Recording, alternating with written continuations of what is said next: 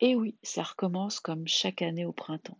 Les magazines féminins, les réseaux sociaux consacrent leur dossier à un sujet fondamental et semble-t-il essentiel, le summer body.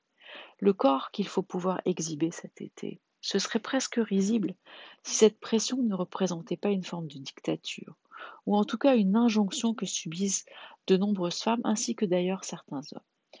Pour être belle, beau, il faut être mince, mais pas seulement car certaines formes à certains endroits s'érigent en normes comme de véritables canons de beauté. Certaines et certains ne se sentent pas concernés et continuent de vivre leur quotidien sereinement. La plupart des femmes et des hommes se donnent pour objectif de manger équilibré et de pratiquer une activité physique modérée d'environ 150 minutes par semaine. Leur objectif est de se sentir mieux dans leur corps et dans leur tête. Il est important de ne pas tomber dans les excès de modifier brutalement son alimentation en se privant de presque tout afin de diminuer drastiquement le nombre de calories quotidiennes. Le risque d'aller vers des troubles du comportement alimentaire n'est pas négligeable, notamment pour les adolescents et les jeunes adultes. Une activité physique doit respecter une progressivité dans l'effort et ne pas aller vers une conduite addictive.